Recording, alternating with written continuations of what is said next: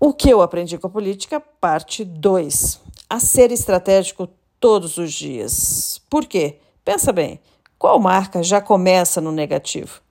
Os políticos. Se você fala que trabalha com um político, se você é um político, o que, as pessoas vão tecer elogios? Não. Elas vão falar horrores. E pior, colocam todos os políticos no mesmo balaio de gato. É tudo igual e, normalmente, para elas, nenhum político é bom. Então, diante desse cenário, você precisa pensar estrategicamente todos os dias. O que, que significa isso? Você precisa pensar muito bem na hora de publicar nas, nas redes sociais, você precisa pensar muito bem quando o político vai dar uma entrevista. Tudo o que envolve o político tem que ser pensado muito bem antes.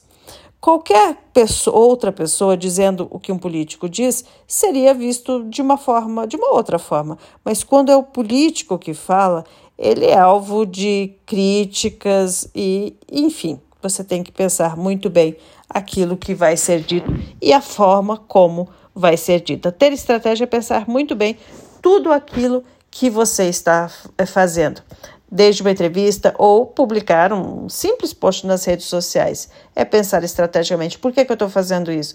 Essa é a melhor forma? O que, que as pessoas podem entender disso que eu estou falando. Lembrando que comunicação não é aquilo que a gente fala, é o que as pessoas entendem. E o que as pessoas entendem ouvindo ou vendo um político falar alguma coisa. Ser estratégico não significa que você vai acertar sempre, mas significa que você vai errar menos. Essa é a grande diferença. Então, ser estratégico, pensar estrategicamente todos os dias é algo que eu aprendi trabalhando com política,